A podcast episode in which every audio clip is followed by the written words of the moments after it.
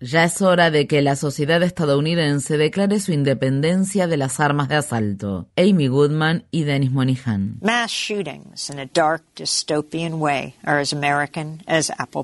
Los tiroteos masivos de una manera oscura y distópica son tan estadounidenses como el pastel de manzana. Esto quedó dolorosamente claro el pasado 4 de julio en Highland Park, un suburbio de Chicago en el estado de Illinois cuando un hombre armado abrió fuego contra cientos de personas que asistían al desfile anual en celebración del Día de la Independencia de Estados Unidos. Cuando el tiroteo cesó, seis personas yacían muertas junto a otras 30 que habían resultado heridas, una de las cuales murió más tarde en el hospital. El 4 de julio los estadounidenses conmemoran el día en el que las 13 colonias se declararon independientes del Reino Unido en 1776. En el preámbulo de esa declaración de independencia se proclama, sostenemos como evidentes estas verdades, que todos los hombres son creados iguales y que son dotados por su creador de ciertos derechos inalienables, que entre estos están la vida, la libertad y la búsqueda de la felicidad. Las víctimas de la masacre de Highland Park no tuvieron derecho a la vida ni a la libertad y su búsqueda de la felicidad se vio truncada cuando el atacante disparó al menos 70 balas contra la multitud. Lo hizo con un rifle semiautomático AR-15 comprado de manera legal que cumplió el cometido que los diseñadores originales del arma tenían en mente, matar seres humanos. Los derechos del atacante amparados en la segunda enmienda de la Constitución de Estados Unidos se impusieron de manera irrevocable sobre los derechos de sus víctimas. La Corte Suprema, a instancias de su feroz mayoría de jueces de extrema derecha, recientemente amplió el alcance del derecho a portar armas amparado en la segunda enmienda. Seis meses antes de la Declaración de Independencia de 1776, un panfleto se propagó como la pólvora a lo largo y ancho de las colonias americanas. El panfleto, titulado El sentido común y escrito por un inmigrante inglés de clase trabajadora, llamado Thomas Paine defendía el derrocamiento del dominio británico en las 13 colonias de América del Norte. Varios cientos de miles de copias del folleto circularon entre los 2,5 millones de personas que habitaban las colonias y eso generó una gran fuente de apoyo para la causa de la revolución. Paine sostenía que las batallas de Lexington y Concord del 19 de abril de 1775 marcaron el fin de una posible reconciliación con el Reino Unido. Ese día los míticos Minutemen, esos granjeros estadounidenses que abandonaron sus arados para tomar las armas, se enfrentaron militarmente a los soldados británicos por primera vez y detonaron lo que Ralph Waldo Emerson describió como el disparo que se escuchó en todo el mundo. Hacia diciembre de 1776, el ejército revolucionario, comandado por George Washington, denominado Ejército Continental, estaba siendo asediado por ataques británicos generalizados y se encontraba debilitado y en retirada. Thomas Paine, al ver que la moral de los revolucionarios decaía, escribió otro folleto titulado La crisis americana, que comenzaba con las siguientes frases. Estos son los tiempos que ponen a prueba las almas de los hombres. En tiempos de crisis, el soldado de verano sin convicción y el patriota sin causa rehuirán servir a su país, pero aquel que se mantenga firme merece el amor y el agradecimiento de todos los hombres y mujeres. Se considera que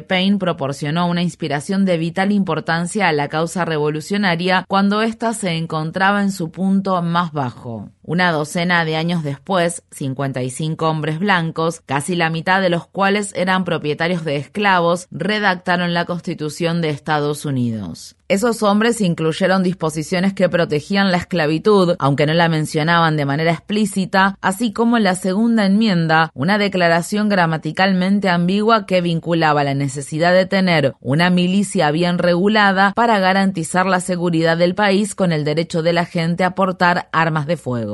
En los últimos años, incluido el pasado mes de junio, la Corte Suprema de Estados Unidos ha ampliado el significado de los derechos consagrados en la segunda enmienda y ha fortalecido el derecho de los individuos a poseer y portar armas de fuego cada vez con menos regulación. Esto ayuda a explicar la lamentable situación actual de Estados Unidos, en donde existen 400 millones de armas de fuego en circulación y se producen nada menos que 100 muertes diarias a causa de la violencia con armas de fuego. Los jueces que conforman la mayoría de la Corte Suprema se jactan de ser fieles al originalismo, una filosofía jurídica conservadora según la cual la Constitución de Estados Unidos debe ser interpretada tal y como la pensaban los padres fundadores del país en el siglo XVIII, lo que les permite imponer su propia interpretación de esa intención primigenia. Pero las armas en el siglo XVIII eran mosquetes y cada bala hecha a mano tardaba aproximadamente un minuto en cargarse, muy lejos del omnipresente fusil AR-15 de la actualidad. El derecho a portar armas, como tantas otras cosas en la historia sangrienta de Estados Unidos, se remonta a la violenta institución de la esclavitud, a la represión de los levantamientos de esclavos y al genocidio contra los pueblos indígenas. La profesora Carol Anderson, autora del libro La Segunda Enmienda, Raza y Armas en un Estados Unidos fatalmente desigual, expresó en una entrevista con Democracy Now! En la Carta de Derechos se establece que la religión no será patrocinada por el Estado, así como también se garantizan los derechos a la libertad de prensa, a la libertad de reunión, a no ser objeto de registros o incautaciones ilegales, a tener un juicio rápido y justo, a no sufrir un castigo cruel e inusual. ¿Cómo se llega entonces al concepto de una milicia bien regulada y al derecho a portar armas por la seguridad del Estado? Esa enmienda no guarda armonía con el resto de los puntos comprendidos en esta Carta de Derechos. Fue un pago a cambio de que el sur de Estados Unidos tuviera una fuerza bajo control estatal que pudiera refrenar las aspiraciones de las personas negras y su búsqueda de libertad, y contener de esa manera a una población negra considerada peligrosa